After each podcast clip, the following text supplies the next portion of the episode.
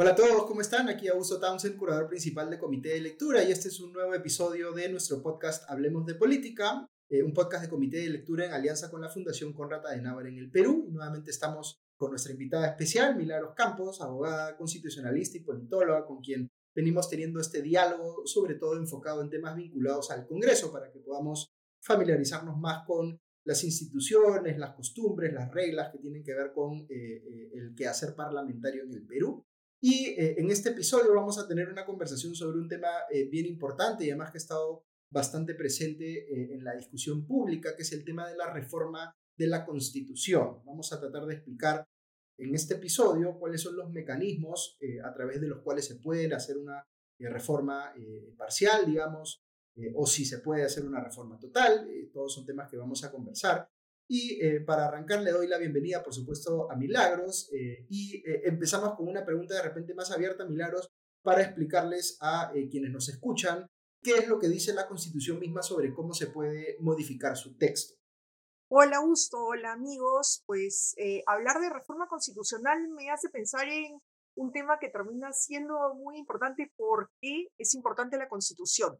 Y solo diré que desde las revoluciones liberales del siglo XVIII la constitución se convierte en los países democráticos en la herramienta para limitar el poder contra el poder absoluto y creo que es central ese punto porque en la constitución vamos a encontrar las normas que organizan el Estado y las que garantizan justamente los derechos de los ciudadanos. Dicho esto, las constituciones en realidad se modifican muy poco en el mundo tienen un principio de rigidez porque no constituyen propiamente ni planes de gobierno ni normas para eh, ocasiones específicas, sino que son el marco en el cual se va a desarrollar la vida del Estado.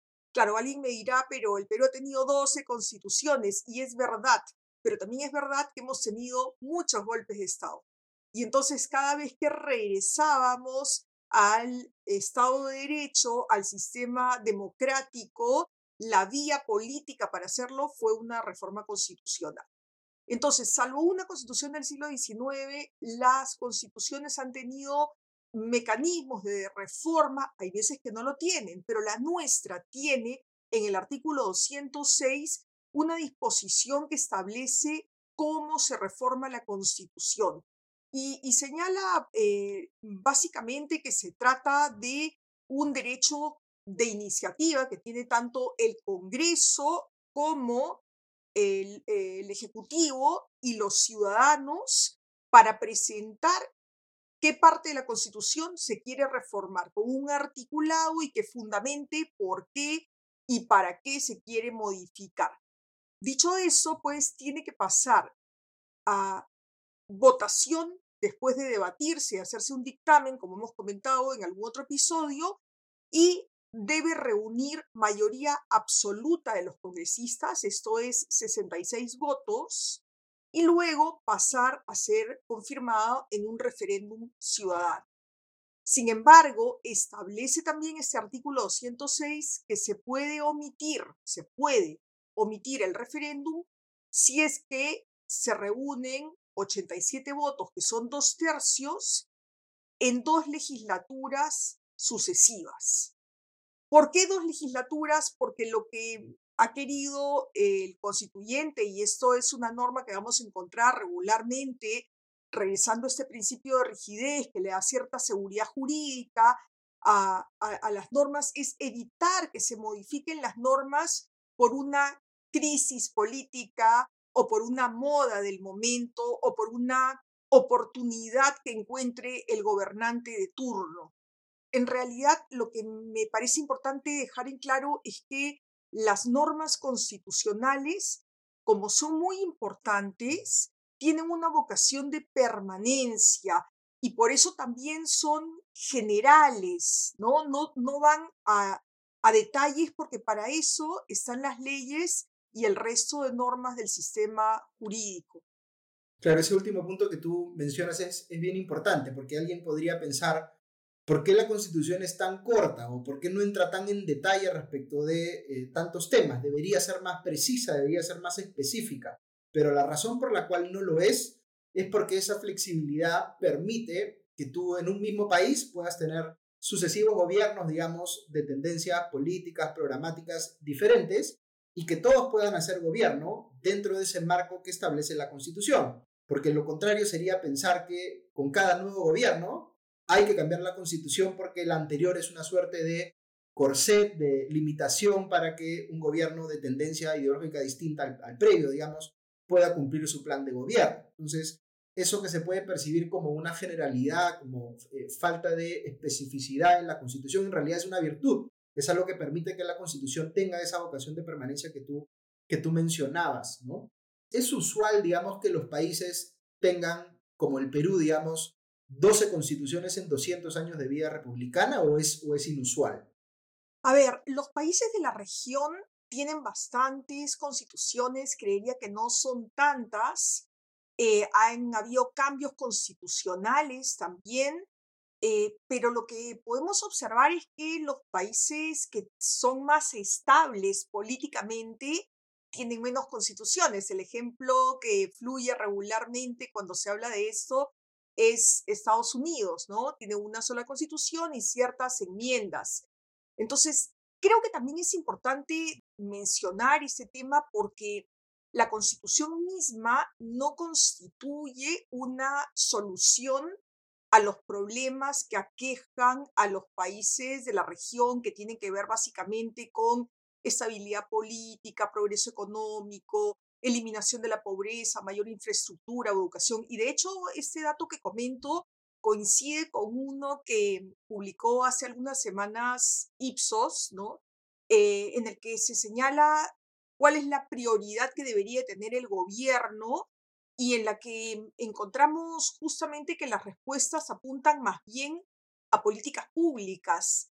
Y creo que es muy sabio eso porque el marco normativo, que si bien es muy importante, porque todas las demás normas y las acciones de las autoridades tienen que enmarcarse dentro de estos principios constitucionales y dentro de estas normas constitucionales, no nos van a solucionar de manera inmediata ningún problema. Entonces las prioridades de la gente estaban vinculadas básicamente al empleo, a la reactivación económica, al tema de la educación, al retorno a clases, incluso infraestructura, y, y, pues solamente un 10% respondió el tema de la constitución, porque evidentemente tenemos una constitución que recoge los derechos fundamentales y que se complementa además con los tratados de derechos humanos que el Perú ha firmado. Y aquí más bien yo diría que complementariamente lo que hay que desarrollar no es solamente normas constitucionales, es decir, el marco de derechos, sino darle capacidad al Estado. Siempre comento un tema que seguramente compartirás y es que la pandemia develó la carencia de servicios de calidad y oportunos, ¿no? Y justamente esta mañana escuchaba al politólogo Andrés Malamud que decía que eh, en general nos preocupábamos mucho de las reglas y que eso estaba bien, pero teníamos que también preocuparnos por la capacidad del Estado para poder brindar servicios de calidad, porque si no, las reglas por sí solas no van a dar desarrollo a un país. Son muy importantes. Nadie está diciendo en ningún momento que eh, se transgredan las reglas. En el marco de esas reglas se tiene que dar la acción política y la gestión, que terminan siendo complementarias para poder hacer que la Constitución garantice, en verdad, derechos y libertades.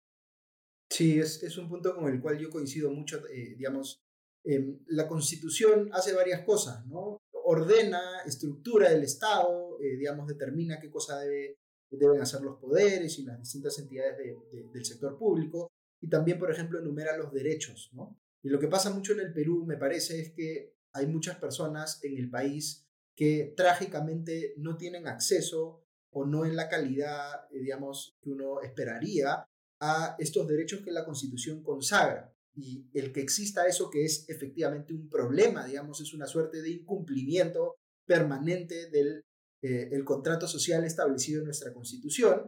A veces se piensa que se puede solucionar cambiando el contrato social o cambiando la constitución misma, cuando en realidad lo que está detrás de eso, como tú bien decías, es un problema de gestión, ¿no? El que no tenga, eh, que no todos los peruanos tengan acceso a un servicio, por ejemplo, de salud de calidad o de educación de calidad, son principalmente problemas de gestión, ¿no? Que hay que ver cómo se solucionan y la solución no está necesariamente, digamos, en el cambio del de, eh, texto mismo de la Constitución. Sin embargo, pueden haber otros temas que sí, ¿no? Por ejemplo, en temas que tienen que ver con el modelo político del país, podrían haber algunas cosas que eh, podría ser sensato cambiar en la, en la Constitución. Ahora, tú decías hace un rato que hay dos mecanismos principales para hacer una reforma constitucional, ¿no es cierto? Uno es participe el Congreso aprobando por mayoría eh, absoluta, ¿no es cierto? Y luego eso que se ha aprobado va a un referéndum con lo cual es respaldado, digamos, por la ciudadanía, ¿no? Entonces, en ese primer mecanismo podríamos decir que actúa el Congreso y actúa la ciudadanía. Y luego tenemos un segundo en el cual es más bien el Congreso el que aprueba, pero por una mayoría más elevada, ¿no es cierto? Dos tercios, 87 votos, en dos oportunidades diferentes, en dos legislaturas consecutivas. Entonces, el que, el que se haya subido, digamos, el requisito de votos en ese caso hace que ya se pueda prescindir, digamos, de la consulta a través del referéndum.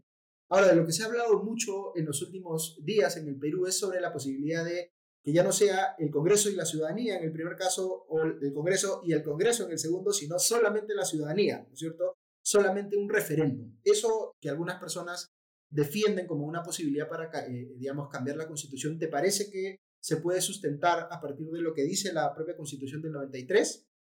En el marco de la constitución del 93 y de las constituciones que, nos, que han precedido, salvo como menciono una del siglo XIX, no hay posibilidad de un referéndum directo. Y eso debe quedar muy claro porque el recojo de firmas para ejercer el derecho a iniciativa es un derecho constitucional. La propia constitución en el artículo 32 señala que se pueden someter a referéndum la reforma total o parcial de la constitución.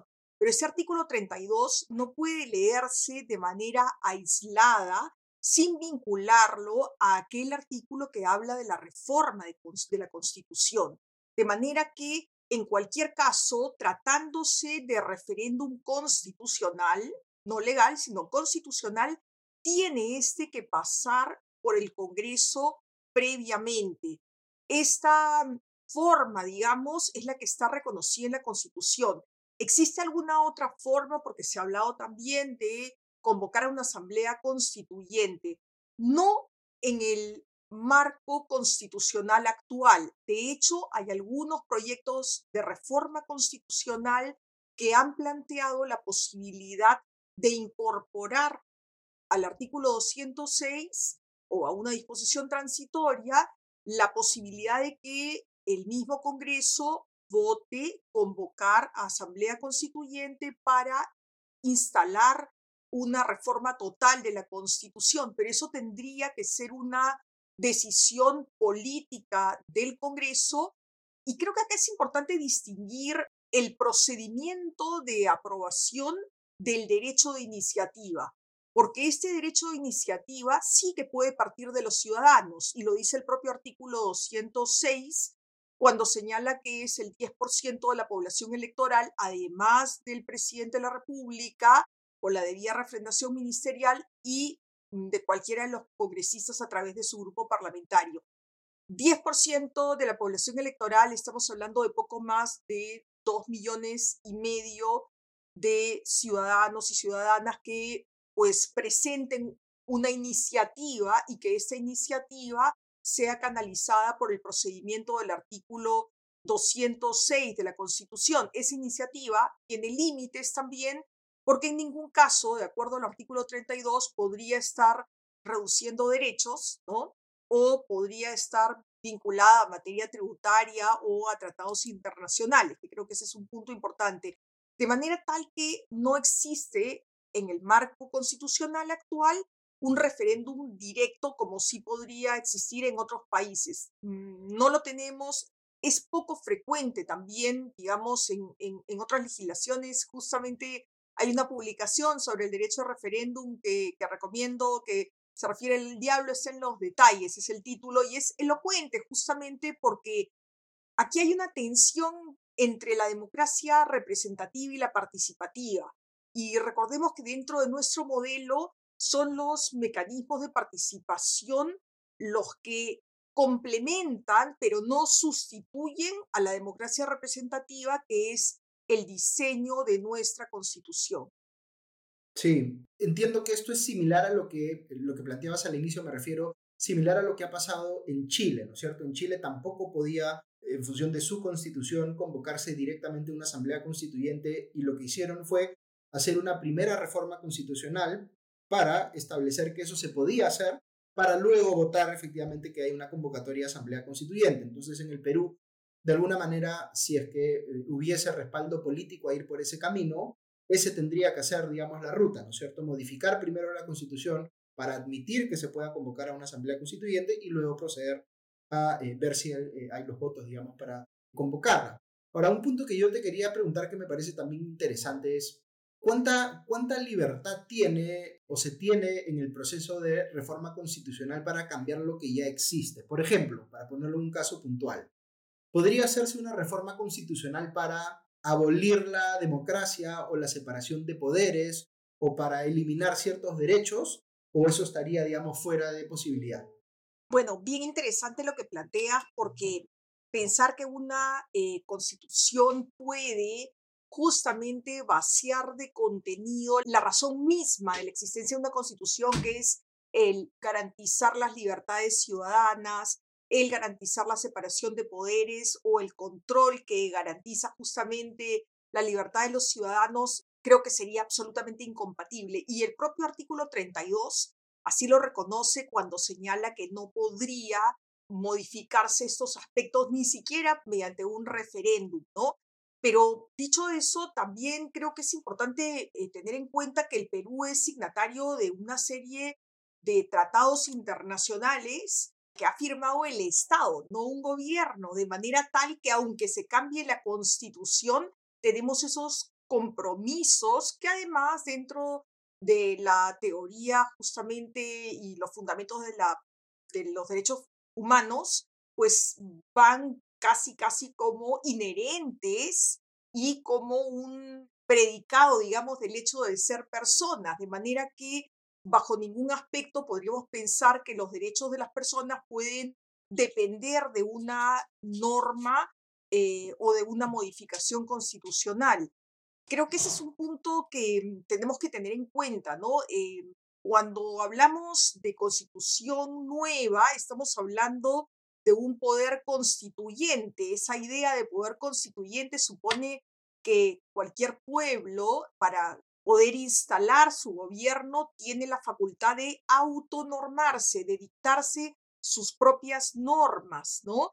Ese poder constituyente reside en el pueblo, pero una vez que se usa, quedan los poderes constituidos. Estos son el Ejecutivo, el Legislativo, Judicial y en nuestro caso los organismos constitucionalmente autónomos. Hay un poder de reforma que es el que se ejerce a través de mecanismos como aquellos previstos en el artículo 206 de la Constitución. Y un último tema que quería mencionar también para tener tus, tus impresiones es, a los abogados nos enseñan desde bien temprano en la carrera, ¿no es cierto?, que la Constitución es la norma más importante del sistema, la que está por encima de todas, y eso implica, ¿no es cierto?, que las leyes y los reglamentos eh, y todas las demás normas tienen que ser coherentes, tienen que estar alineadas, digamos, con lo que establece la Constitución, no pueden contradecirla, no pueden eh, ir en contra de sus prescripciones, ¿no? Entonces, ¿qué pasa cuando hay una discusión sobre cambio total de constitución, por ejemplo? ¿no? ¿Qué, pasa, digamos, con la seguridad jurídica en el país o, o, qué posibilidad hay de si, por ejemplo, se llega efectivamente a cambiar una constitución por completo? ¿Qué pasa con todo el resto del sistema legal? ¿Se mantiene? ¿Se, entra en entredicho, digamos, porque todavía no sabemos si va a ser coherente o no con la nueva constitución. ¿Qué, qué se puede decir, digamos, sobre esas implicancias que puede tener el cambio total de una constitución? Bueno, lo, lo, primero, y complementar lo que decía anteriormente, el poder de reforma no es un poder absoluto, sino que tiene límites, y así lo ha dicho el Tribunal Constitucional, ¿no? Y en ese sentido, esos límites supone que hay normas que no van a poder modificarse, ¿no?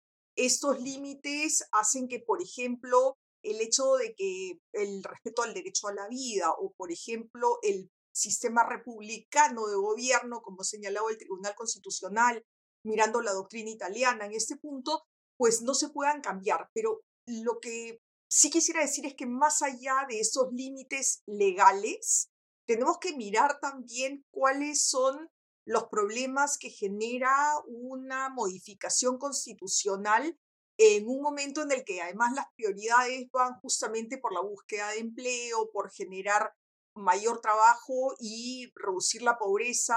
Y creo que eh, la inestabilidad que genera una asamblea constituyente, pues, o una reforma total de la constitución, genera una incertidumbre muy grande, ¿no? Y tendríamos que entrar a analizar efectivamente en el marco de las nuevas normas constitucionales cuáles serían compatibles con la nueva constitución. En general, creo que en la parte de derechos no debería haber ningún inconveniente porque, como digo, nuestras normas constitucionales se leen al lado de los tratados y así lo ha dispuesto la cuarta disposición transitoria de la Constitución, que dice, bueno, cuando yo leo pues el derecho a la salud, no lo leo solamente en el artículo correspondiente, sino con todos los tratados sobre derechos fundamentales que el Perú ha firmado. Entonces, iría un poco en, esa línea, ¿no? En la línea de los límites formales, materiales, eh, que tienen una nueva constitución, pero también en la línea de lo que significa la inestabilidad en la economía y también la incertidumbre que genera para las familias, en última instancia, este tema. Creo que eso está bastante claro a partir de lo que hemos visto tanto en las encuestas de Ipsos como del IEP, las personas quieren eh, concretizar sus derechos y no buscar explorar una nueva constitución. No digo que no sea un deseo de un sector de personas, pero acá de lo que se trata es de mirar cuando se quiere hacer una reforma, la primera pregunta es, ¿por qué la hago? ¿Y para qué la hago? ¿Cuáles son los objetivos? Eso no es solamente para reformas constitucionales, también lo es para reformas legales, en fin, y eso es para hacer cualquier cambio en nuestras vidas. ¿Cuál es el objetivo del cambio? Sí, no es bien interesante porque estas son muchas de ellas discusiones de largo aliento, ¿no? Discusiones sobre el, por ejemplo, el, el, modelo político, el modelo económico, etcétera. Son temas que vale la pena discutir, este, pero, pero que hay que eh, habilitar pues una discusión que llegue realmente al fondo de las cosas, que esté basada en evidencia, que tenga análisis comparativo, ¿no? Porque muchas veces enarbola este deseo de cambio constitucional, pero no se especifica qué exactamente es lo que se quiere cambiar, ¿no? Como que quedes un poco en, en la duda o eh, en, la, en, la, abstracción de hablar simplemente del cambio, pero ni, no llegar a, eh, como tú decías, a proponer algo exactamente, digamos, este, o algo claro eh, respecto de qué se quiere cambiar. Pero en fin, seguramente vamos a, a volver sobre esta conversación más adelante, creo que lo vamos a dejar aquí nomás porque ya nos hemos extendido un poquito, pero ya regresamos el próximo lunes con un nuevo episodio de Hablemos de Política. Que esté muy bien, ya nos vemos pronto. Chao, chao.